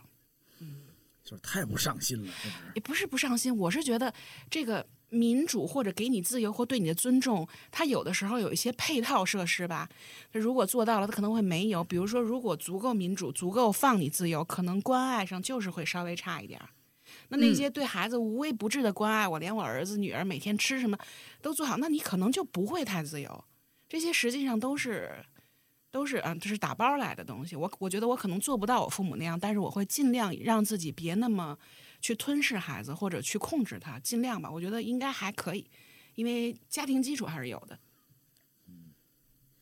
我在呃没有孩子的时候，就是在我有一个孩子之前，我一直觉得我希望我自己的孩子能够呃自由一点，嗯，野一点儿。嗯。呃因为我小时候是个乖孩子，嗯我总觉得他不要那么乖。我觉得我的小时候的这个乖啊，限制了我日后的成长，嗯。让我少了很多有意思的可能性。嗯。我总希望我自己的孩子野一点我想的是，我会尽可能的不管他，尽可能的让他 解放天性，结果崇尚自然。嗯。但是我后来就发现，我还是我我反倒会就是我说不好，这是个就是我不得不经常扮演那个限制他的野性的那个人，嗯非常的遗憾，这是让我自己非常遗憾的事儿。会不会在什么情况下，或者他多大的时候，你们会有这种体会？就是这是你的事儿，你自己你就会会这样吗？就什么情？还是你觉得这些事儿你都你都非常焦虑？对，还是就是这事儿？分什么事儿，特别具体，就得分什么事儿。你你这话题，我觉得苏大美应该有七个月孩子的家长还没碰上这问题，。嗯对，其实主要是问你，比如说现在所有孩子的所有孩子的事都是他的事儿。嗯就是你会不那么特别焦虑，就是说这是那这是你的事儿。比如说你举例子啊，这个例子可能就比如说你不好好学习，那这是你的事儿。我跟道理给你讲清楚了，或者我能给你提供的帮助提供完了，要不要学是你的事儿，可能是不是永远不会？我觉得还是得等这孩子有自己独立的思考能力跟，就比如我觉得可能十二三岁是我认为一个孩子可以自己做出一些判断跟选择来的。我也不知道，你看我也没到那时候，我也只是猜想。对对对对对，因为因为有的人会这样觉得，就是你这个孩子什么时候自己做所有决定是你自己负责任，就是当你经济独立之后，就有这样的家长嘛，就是你、你自己离开，那那我们就不管了。有些家长可能一辈子这手都撤不回来，有些家长可能是说你上大学我们就不太管你了，对吧？你是大人了，十八岁嘛，有个打点儿。有的人可能就觉得你经济独立，有的人可能觉得你结婚，这个就是对，我我自己不知道，但是我自己好像看过一些就十二三岁的孩子，我觉得已经现在这个年代，嗯嗯嗯孩子接触知识啊等等之类的又早。十二三岁的孩子已经看起来像一个有独立、完全独立人格和思想的人了。嗯那个时候你再跟他说什么呀？你你就没有任何资格去命令他或者强迫他做事儿了。嗯那个时候你也只能跟他商量或者劝说他，嗯告诉他你的，如果你能跟他做做开诚布公的沟通的话，你就应该用那样的方式去跟他沟通了。我猜我现在的猜想是那样的，也许随着我孩子的长大，我也会修正我这认识，是吧？这问题应该拉石老师来聊，石老师的孩子更大，可能他能有更清楚的认识。我刚才就想说，应该再过几年咱们再来录一次。对如果这玩意儿还在的话，对，但愿吧。这是一个会一直持续下去的苦恼啊，它也是一个不断更新的挑战。它它真跟一个打游戏一样，过完了那个 stage one 就得进 stage two，是吧？你就苏大美现在是还在 stage one 啊，我是零是吧？对啊，就是你还在那个准备阶段，这事儿会有不断的有新的挑战的。但是我自己目前的感受还是这个过程是还是，它显然是一个快乐大于痛苦的这么一个过程。对，尤其是我所有的异性朋友提到这件事，都是哎，快生快生快生，可好玩了，全这样。就男的是吗？男生对女性朋友就说什么的都有，而且女性朋友就即使说都很好很快乐，收获了很多美好，也都会说一下，哎就挺疼的、挺难受的、挺辛苦的、挺焦虑的，就是会有很多事儿，就你还是要做好准备。就没有一个男的说生孩子是吗？就没有一个男的持反面意见的？我周围都觉得特好。你想，又不用你们怀，又不用你们生，又不用你们喂奶，你们就啊，是不是？这很显而易见嘛，这都可高兴了。我的男性朋友，嗯，苏大梅，你呢？你身边的人呢？我好像没有没有跟男的特意聊过这些事儿，就好没像听没听过男的怎么说？嗯，也有也有少，反正大部分还是跟女生聊这个多。嗯，啊男的就我感觉我是不是觉得男的的意见根本就就像洪亮刚才说的，他也不生，他也不喂，他根本就嗯不重要。对对，嗯其实我我这个地方我还有一个要说的，又政治不正确了，就是我以前也有一个想法，就是说为什么这要说原罪了？就为什么呸不是原罪？为什么女性要有子宫？为什么只有女的能生孩子？为什么就是这个生孩子这么痛苦的事儿不能男的来做？嗯，但是我怀孕之后，我这个想法也改变了。我我是怎么改变的？哦，我我我，因为我怀孕的时候，我非常非常幸福。就是当你感觉到那个孩子在你肚子里的时候，你们俩的那种连接，我就觉得天哪！幸亏女人有子宫，幸亏这个幸福是让我尝的。我你们男人这辈子都尝不到这种滋味儿，就是我替你们感到遗憾。当然，男的会说：“哎，谢谢了，我们不想尝。”但是我还是想说，那是因为你们尝不到，就是太太太幸福了。就是你感觉到你的孩子在你的肚子里，你们两个的那种互动，然后包括之后你能喂奶。就现在，比如说我因因为喂奶，我就特别舍不得断奶，真的就是那种连接，你你特别舍不得。是不是也是因为你碰上一个好老公啊，导致你没有那个就是别的后顾之忧？整个这个怀孕的过程中一直还挺幸福顺利的，嗯是不是这样？我觉得怀孕之后，老公还特别差劲儿的这样的家庭也不在多数吧。嗯，应该这么说吧，你那种不幸福的家庭应该还还是少数也，还是有，我觉得还有很多很复杂的，比如说很多人是婆婆过来帮忙坐月子，就弄了很多不开心的事儿。你群里面嘛，你就怀孕的时候加那些群也能听到，有的时候在念叨这些事儿。但是很幸运，显然我们俩不太有这个问题，不太有这些问题，嗯就还挺高兴的。嗯，还有别的变化吗？就是怀孕生孩子这件事儿对你的哦，变化非常大呀。还有一个就是 社会责任感，就是以前你看见什么事儿，你就觉得哎就这么着了，但是现在你为了你的孩子，你会站出来，就是就是说不能让这个社会你不能让给坏人。以前你就觉得让给坏人就让给坏人吧，但现在觉得不行，我这事儿我要管，我要出头，就是赶快做账号吧，苏大美嗯要话语权，因为我要让我孩子生活在更美好的世界。嗯嗯，这可能是挺重要的一个。对，我我我也看到过这样的说法，就是说你看啊，我也不判断他是不是政治正确，嗯。我确实看到有些人写文章说，为什么稳定的家庭和生育对于整个社会来说特别重要，对，就是因为，嗯，像你刚才说的这种情况，如果呃一个人有了子女，他可嗯。能、他可能会会更在乎这个社会未来怎样，而且你的嗯而且那个社会支持是你想象不到的。就我没有孩子之前，我也没想到我现在能跟我们小区这所有的人都认识了。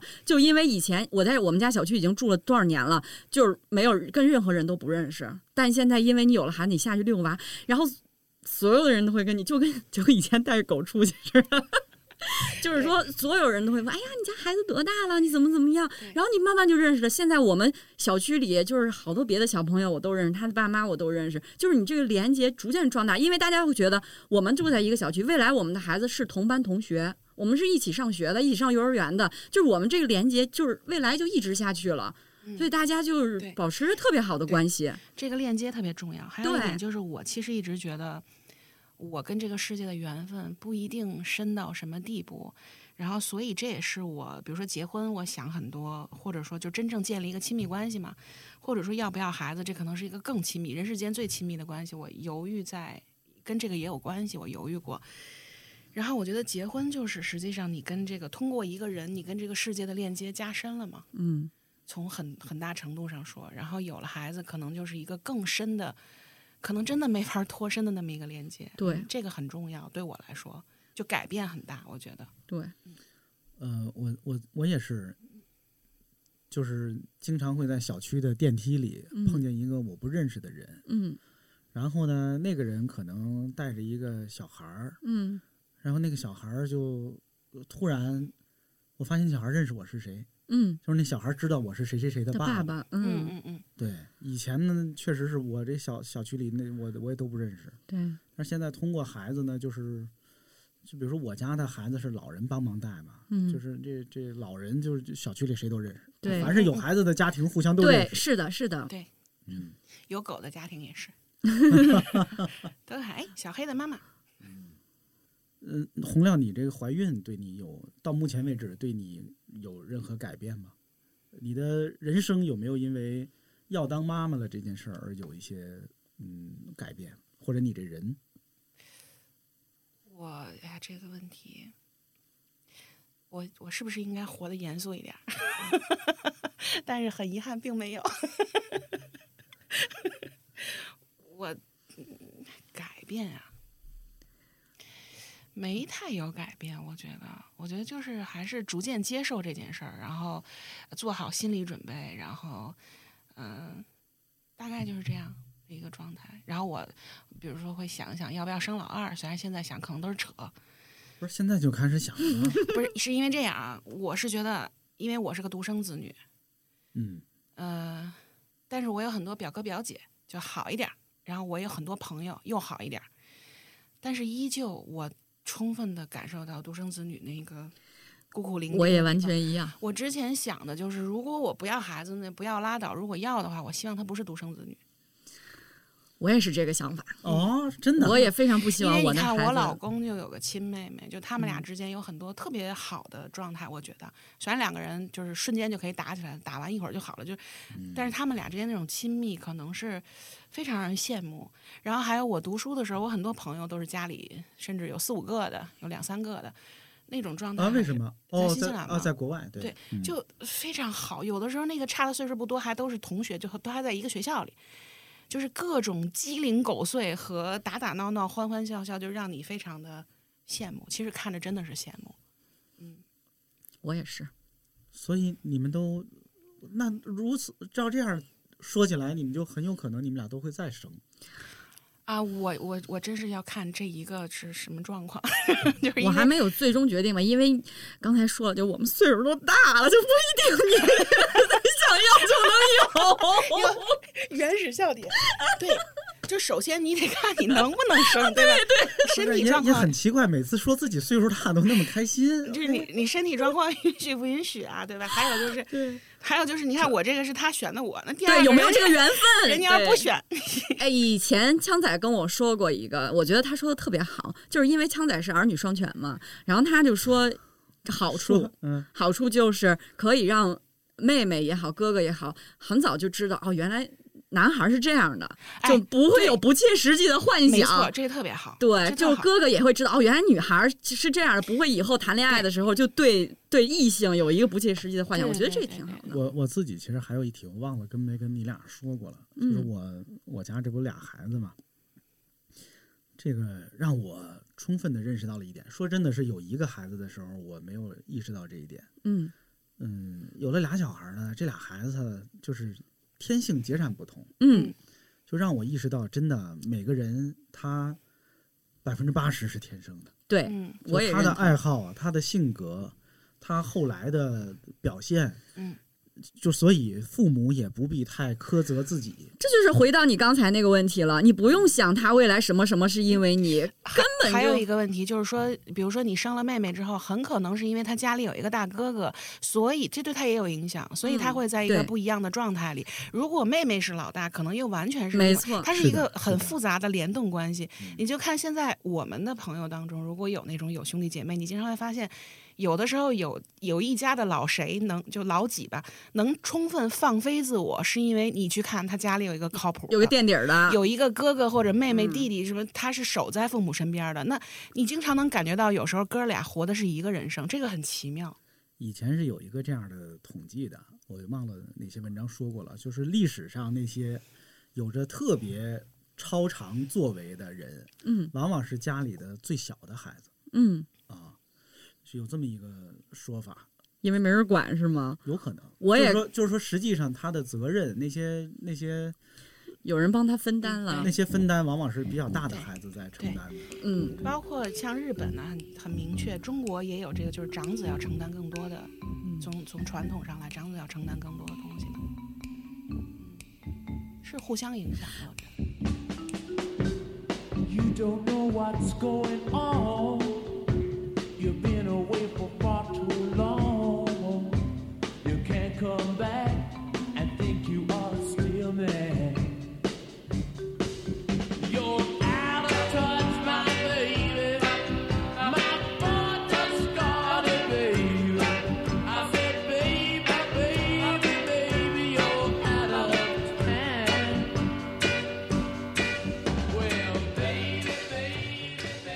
有一件事儿我想不明白，我想问一下枪总，就是因为人们都我刚才不还枪仔呢吗？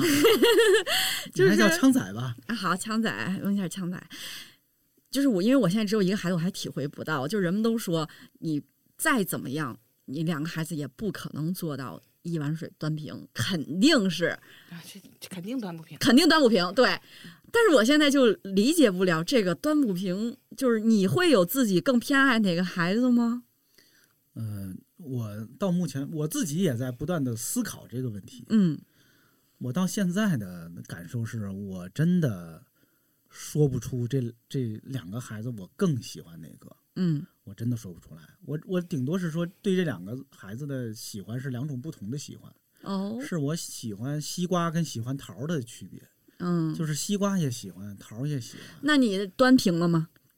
我就是现在它没尽量端呗它不能是一个那个量上的比较，你知道吗？嗯我觉得我我都喜欢，嗯就是我你没有办法让我选择我更喜欢谁，嗯嗯，我我自己我所以那我就认为它是平的，对啊，我也觉得，我也觉得是，如果你选不出来，那那就是没问题的。对啊，那我就认为它是平的。我觉得我我觉得这事儿不不困扰啊，就是喜欢，就像你说的不一样的方式嘛，或者甚至可能分时期，这这这几天对吧？或者他老招我，瞧他就不顺序，我喜欢那个，过几天哎，这挺好的，对呀、没有什么对吧？你这就是现在的，你过去要是你有四个媳妇儿呢，对呀、你是不是你问问你更喜欢哪个？这很难说啊，这都。对，那也是喜欢西瓜跟喜欢桃儿的区别。哎，有的是，你看，有的可能是听不懂。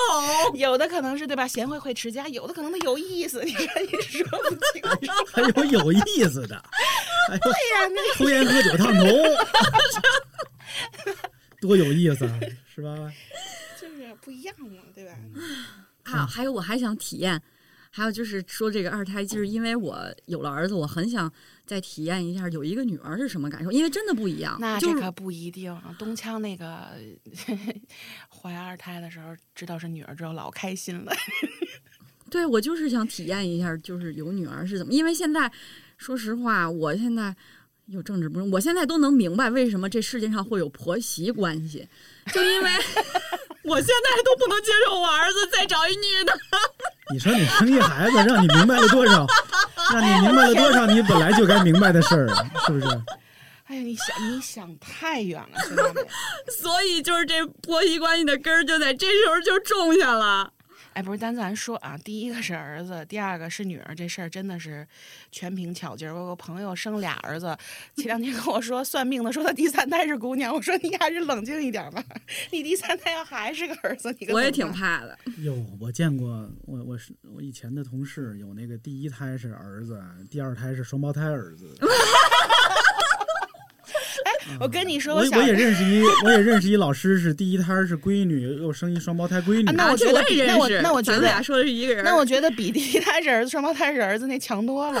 啊，对反正反正我也觉得这仨儿子是够闹腾的，仨姑娘，我觉得没什么。嗯仨姑娘俩儿子就够闹腾了。俩儿子真的是，我小的时候，我们胡同有一个老爷爷，五个儿子，他跟我爷爷一起养花，他那花都不开。他那花就不配开。我爷爷养什么都开花，他就瞧着生气。他说就因为你闺女多，你知道吗？哎说你看我那儿，最后他把他那个快那花都半死不拉活了，他都不要了，他连盆送给我爷，我爷爷养一阵都开花了，他可那花还能留着盆儿就不错了。那会儿嘛，那会儿都不会扔花盆的。不是没让给退了。对就是他真的养花都不开。我感觉，嗯、就是因为是枪仔让我们来录这个节目，和一个如果是一个女女性来跟我们聊的话，哎，真的是截然不同。可为什么？能就是如果是三位女性，可能嗯聊的会更深很多。嗯，因为我来之前我也以为会聊什么什么什么什么，结果我发现就是根本都没有。你本来以为会聊什么什么什么，比如就是就是啊，婆媳关系，不不不，不是，比如说什么啊，母乳喂养啊，什么什么，就是很具 恕我呀，还真不好意思跟你们聊这些。虽然我也不是没有一些感触心得啊和心得啊。你看，咱咱可以适当的聊聊。嗯很多女性也就比如说生孩子，会让他们觉得会什么身材走形啊，对健康有巨大的损耗啊，嗯等等之类的。你们目前为止是怎么看的？比如我先问这个在怀孕的人，嗯，你显然怀孕的时候，你的身材啊，你的整个身体的状态啊，都是甚至健康都是不一样的。你目前是什么感受？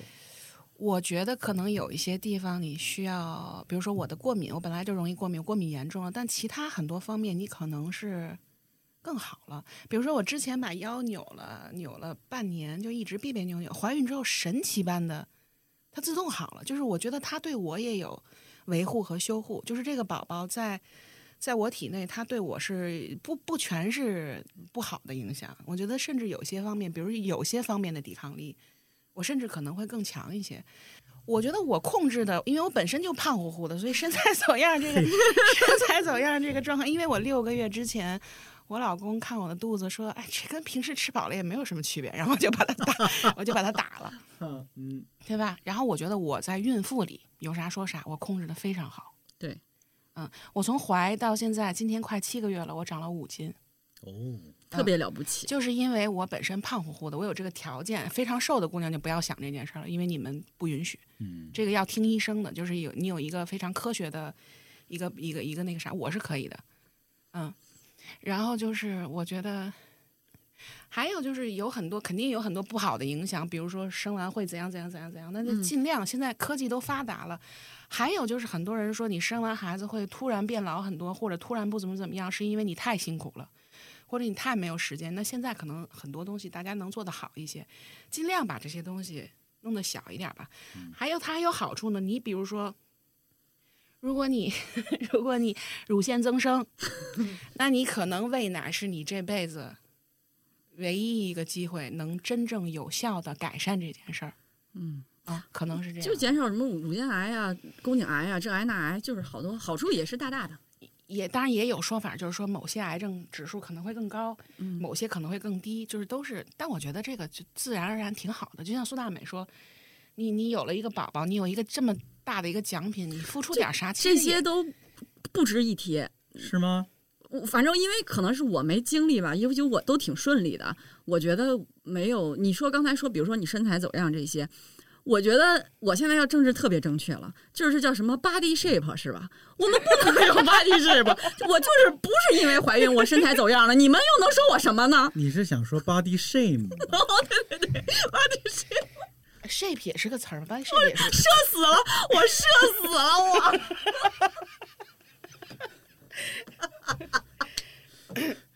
这么开不是心吗？一孕傻三年，这是因为哎，对这个这个特别是对，这经常现在好多好多话新说成语什么的我都想不起来，更别说英语了。什么东西的名字，或者想哪个朋友叫什么，就对就就在嘴边，一切都在这儿，就是没有。然后我朋友说我是因为肚子里面那个把我的那个内存呢用掉了很多，没导致错，因我要用为心里只有孩子，就这些都、嗯、不是心理，是生理内，就他指的是你整个你这个 system 这个内存就被他被他敲米亚钟了，可能用掉了百分之七十。对，敲门儿真的 然后你自己不觉得，完等到你这儿要往外调信息时，发现跟不上。就是这正经回答一下这个问题，就是洪亮刚才说特别对，就是你听你医生的，你好好控制，没有那么可怕，因为这是一人类生育。几亿年有了吧？这是一个特别自然的，就是大自然就是这么设定的。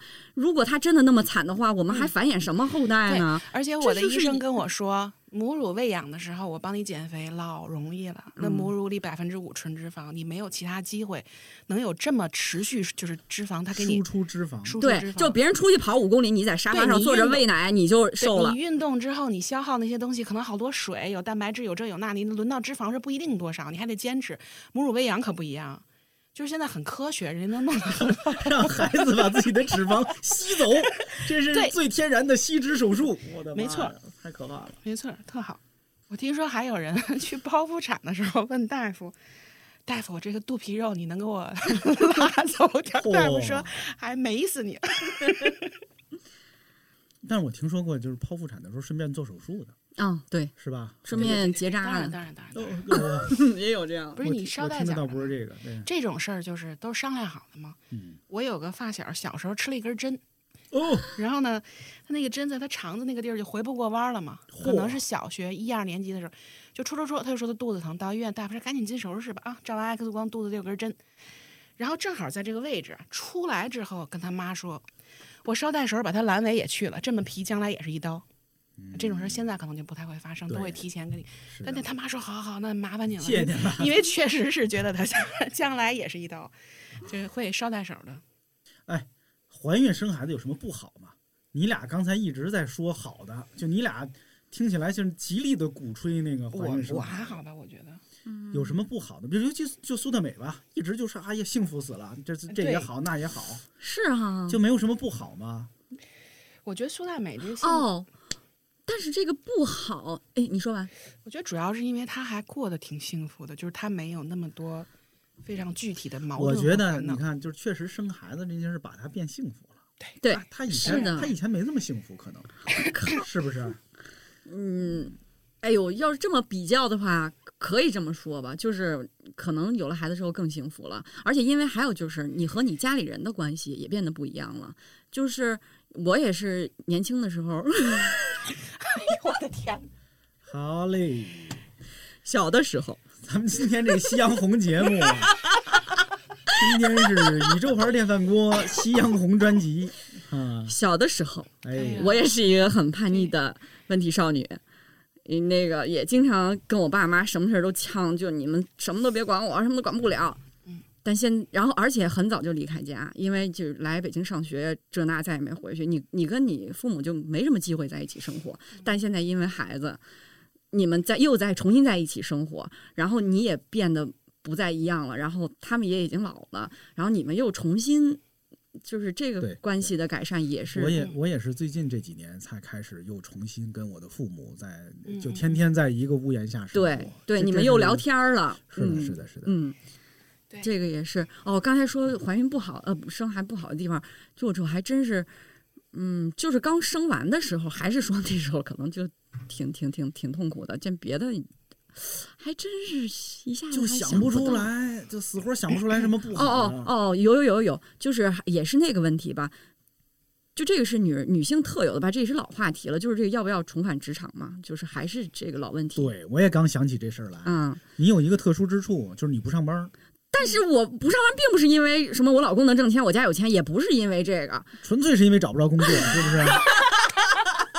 就是之前就找不着工作，就甚至不是因为说有孩子找不着工作，一直找不着，所以也不赖怀孕，不赖生孩子。你俩怎么都笑的都滚起来了都？怎么怎么回事？no，不是这样的。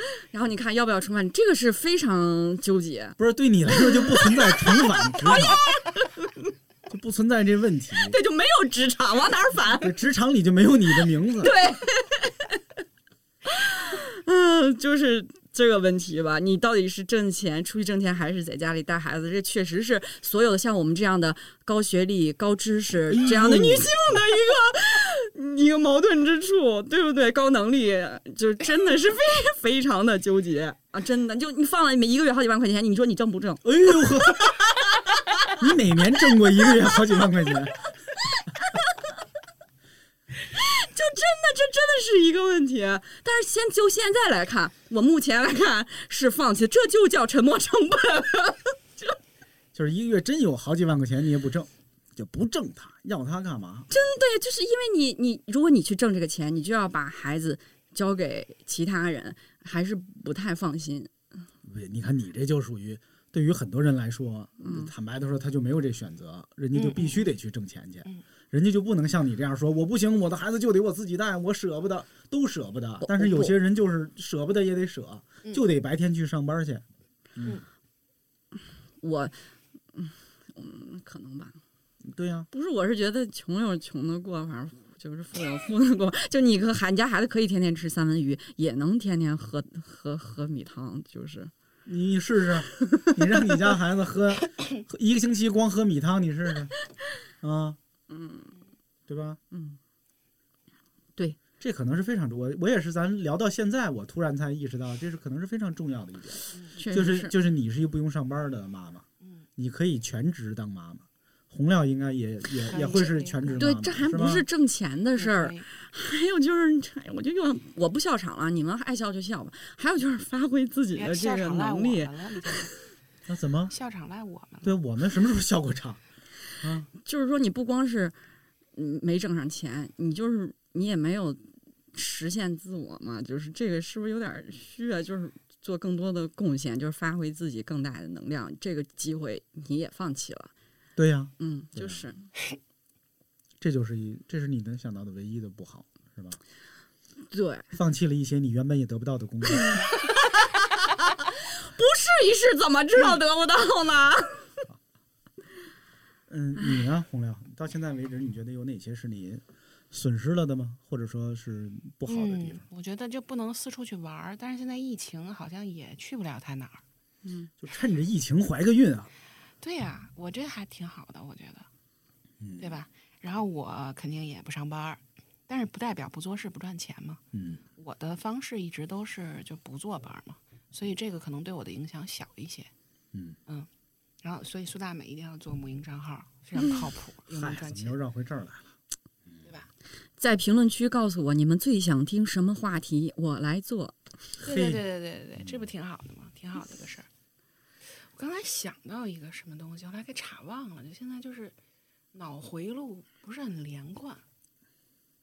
就关于你的这个问题，怀孕有什么不好？但是已经忘了，就没关系。会让你们变得就是社交变少，或者社交圈儿变小吗？是这样的，就是你说怀孕有什么不好这件事儿，我以前是一个觉得就是人不一定结婚不一定生孩子的人嘛，但是我确定自己怀孕之后，又就是因为身体啊，因为要跑医院，我很怕去医院，要去检查很多东西就很焦虑的时候，我就在家看那种女人一定要生孩子，丁克家族的晚年多么悲惨。然后人如果没有孩子，老了以后晚景凄凉。就是我在家狂刷这种文章的时候，一个不要孩子的朋友来我家，把他笑的。他说：“你至于吗？你你要就是洗脑，要给自己洗到这种地。”我说：“我现在就是这个观念，就我要不断的强化，让我自己足够勇敢去去医院做检查，去配合医生，然后去好好的调整我的生活状态。”虫儿是我的女儿，是上帝给我的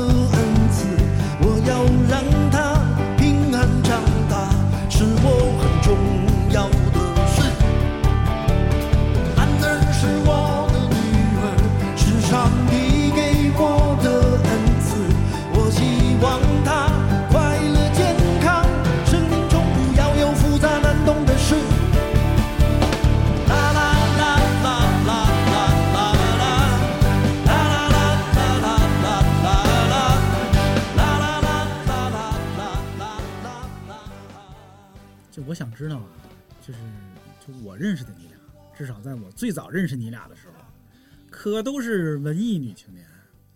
是，我也知道你们的那个另一半呢，也都是文艺男青年或者男中年，是不是？你们在这个怀孕和那个生孩子之后，嗯，有没有做过一些什么浪漫的、温馨的那些事儿？给孩子写个歌啊，什么什么之类的，有有有没有这样的动作？没有，名儿都没起呢。我老公生活中不文艺，我老公是我认识的人里边，认识的男性里边最接地气的吧？我觉得是，对，而且我觉得他带给我很多就是关于地气方面的东西。我以前可能不太接地气，就是给狗都写过歌，给孩子就是不会写个歌什么之类的，这可能没到时候吧。定，一没到时候，再有一个，你不一定非要给，就是这不啊这个事儿，哎呀，怎么说？我也没给他写过歌，他也没给我，他给我写啊，好像。你呢？那个苏大美，就你会像你这种一提孩子来都美的这样的人，你会做一些很文艺，就是啊，很多会做那样的事儿吗？什么样的事儿算文艺啊？就是是这样的，就是嗯很多普通人嗯，都会做那样的事儿。比比如说是什么？呃，写呃写写特别那个哦文艺的呃文章啊，拍美美的照片啊。哎，那对，你们都拍怀孕照了吗？我完全没有这个想法。我也没拍。哎，你看，我就想说，为什么你们文艺人反倒在就我这个时候我不觉得这个？需要就在，因为首先我觉得我变化不大，跟之前，这也挺尴尬的，对吧怀孕照跟平时照片没区别。对啊，然后觉得没有什么可特别怎么怎么样。我觉得主要是得花钱，就是 说，要是谁白给我照，我就照去。你想想，我是一个连婚纱照都没，就这件事儿完全不吸引我。嗯，我都没有，我没有，不是非要。就是就是你你们的你这个问题也都也都没有做一些这样的事儿，就没有被那个一时的那个就是写写个歌啊，写个曲儿啊，什么拍个片儿哎，啊，我觉得做个什么玩意儿的没有、啊？我觉得就都在酒里就完了。我觉得呢，可能还没腾出手。就是我对我来说，就是还一直就像我刚才说的，就你一直处在赶快学习，赶快，因为你遇一直遇到新的问题，然后你一直在想怎么赶快把眼前的这些事儿解决好，还没顾上就是。其实七个多月我还不能，我也曾经想过，因为我以前也拍过 vlog，对，我曾经也想过，对我我孕期的时候要拍，我我甚至曾经想过，我生孩子的时候也要拍，我还想我坐月子的时候我还剪片子。但当你真的经历的时候，你发现你没有那个精力和时间再去做这些事儿了。就是真的，我也不知道我什么时候才能有时间，像你说的，就是去文艺的对他，我不知道什么时候那个时间能来。嗯，我觉得等王小花出生以后，我可能会记录一些她的事情，有就意思现在已经。确定叫王小花了是吧？对，王小花，小名王小花，大名王毛熊。然后这样，将来学校老师都不敢请家长，觉得爹妈不正常。去了之后说：“你好，我是王小花的父亲王熊猫，这是他的母亲张企鹅。”你说老师怎么办？老师是不是没辙？那个苏大梅，你家孩子小名叫什么？能说吗？能说叫铁牛？哎呦呵，哎，啊怎么了？为什么？啊，就是以以前也起过很多很多的名字，啊，但是到最后，就是因为我儿子是一直不肯出来嘛，超了预产期，好长时间他都不出来，然后我老公就说这个就是就是因为就是属牛嘛，就特别特别稳，就怎么都不出来，就叫铁牛。我一个朋友也是，孩子迟迟不出生，最后我给起了个小名儿，也姓王，叫王小稳，他很开心。应该叫，其实我当时起的是应该叫泰山，就是稳如泰山。但也可能是那个满儿子叫泰山，哎呦，咋了？差辈儿那。跟老丈人叫什么呀？哎，就就就就叫铁牛。但是我儿子特别特别的白，然后我们出门的时候，别的那老太太就老说：“你儿子怎么能叫铁牛呢？你儿子应该叫奶牛。”就就这样。哦，白奶牛。突然想起一事儿来，就这个节目呢，你看现在咱们放出去，可能会被很多呃陌生人听到，嗯。但是它也有可能呢，在未来被熟人听到，甚至是说，如果我那么有信心，说这这些音频在网上能存好多年的话，嗯，那也许你们的孩子长大了也能听到这段录音，嗯是吧？嗯？嗯，如果嗯。十五年之后，嗯，你家的铁牛长成一个十五岁的铁牛，我的妈呀，这得。然后呢，你家的王小花也变成一个十四，这十四岁吧，得算，反正不到十五吧，是吧？的孩子，嗯，你们想跟他们说什么？那你把那个刚才我说那些要允许他成长、给他自由、尊重他独立人格的删一删，是的。别太当真。就是对，别到时候让人举着证据找回来，是不是有点儿？至少是美好的愿望吧，对吧？咱们看着来。对的，就至少我们在二零二一年这个时间点是有这样美好的愿望的。对，他说爸爸妈妈那时候还不成熟，嗯，想问题不够全面。我我其实是想跟他说，假如真的是的话，我从怀孕那一刻起到现在，我有一个想法没有改变，可能还是因为我儿子还小吧，反正到目前没改变，就是还是特别政治正确的那个，就是无论他未来成为一个什么样的孩子，我都会爱他、支持他。哎，当然，当然，嗯，是这样。然后呢，嗯、所以我从来没有过希望，就是说，我希望我儿子他未来他勇敢，他坚强，他自由，他是一概没有，我没有任何对他的这些的希望，没想没有说希望他成为一个什么什么什么样的人，没有，我只是因为他的到来，反而是让我我想成为一个什么什么什么样的人，这是我儿子给我的，我我就想成为他的超级英雄。如果现在我儿子十五岁，他在听这个节目，我就想问他，儿子妈妈做到了吗？我是你的超级英雄吗？就这样。我觉得没做到也没事儿，别苛求你妈，你妈不容易啊。然后我的想法是我估计我够呛。我想对，我想对那两个十五岁的孩子说的是，嗯、呃，我是从嗯这个你们的妈妈还是未婚女青年的时候，甚至我要是 我是咬咬牙狠狠心，我也可可以说，从他俩还是少女的时候我就认识他俩的，啊，然后呢，我呃有幸见证了他们这个从少女变成了别人的媳妇儿哈，然后接下来又变成或者要变成你们的妈妈，然后呢，这个呃，这是一个非常厉害的过程啊，每一个经历了这个过程的女性都是非常厉害的女性，请你们尊重你们的妈妈啊，就是咱就不提什么那什么感谢什么之类的，是吧？嗯什么永远永远得感谢自己的父母，我不那么认为。但是我们嗯得尊重啊每一个做出这样的选择，并且呃给我们呃这话怎么说都政治不正确。我本来想说呀，把我们带到这个世间，这不也不能那么说，对吧？就帮我们来到这个世间的这些很厉害的女性啊，请我们尊重她们，好呗。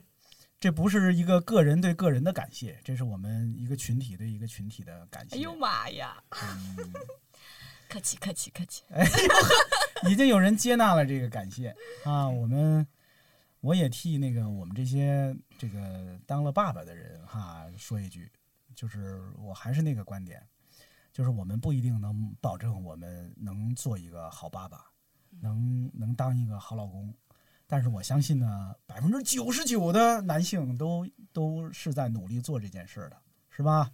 做的好与不好，大家多多担待啊！反正我们努力就得了。好呗，咱们这期啊就聊到这儿。甭管在听这个节目的各位是听完之后是更想生小孩了，还是更不想生小孩了，是更想当爸妈了，还是更不想当爸妈了，那是您自己的个人选择，是吧？嗯，我们都没有劝您啊，或者提供您特别具体的人生建议的意思，可以这么说吧？嗯，对，呃、但是就是供大家参考吧。嗯嗯，是吧？得嘞，那咱们就聊到这儿。也许咱们再过几年可以再聊聊哈，像苏达美刚才提议的那样。嗯，好呗。好，好，得就聊到这儿，再见。拜拜拜拜。你眉头开了，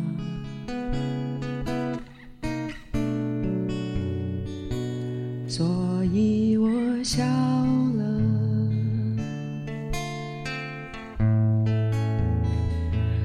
你眼睛红了，